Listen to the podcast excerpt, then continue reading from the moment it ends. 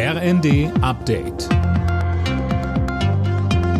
Stündlich neu. Auf den Punkt informiert. Ich bin Johannes Schmidt. Ex-Kanzler Schröder darf SPD-Mitglied bleiben. Die Schiedskommission im Unterbezirk Hannover hat die Anträge auf einen Parteiausschluss Schröders abgelehnt. Fabian Hoffmann. Und demnach hat Schröder nicht gegen die Parteiordnung der Sozialdemokraten verstoßen. Er steht schon lange in der Kritik wegen seiner Nähe zu Kremlchef Putin und der russischen Öl- und Gasbranche. Das letzte Wort ist in diesem Fall allerdings noch nicht gesprochen. Gegen die Entscheidung kann Berufung eingelegt werden. Generell ist aber zu sagen, dass die Hürden für einen Parteiausschluss ziemlich hoch sind.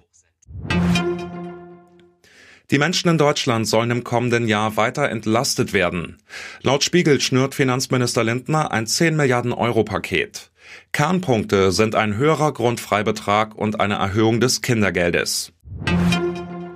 Überall in Deutschland drohen aktuell Strafprozesse einfach zu platzen. Sieben Bundesländer, darunter Schleswig-Holstein und Bayern, fordern deshalb eine schnelle Änderung der Strafprozessordnung.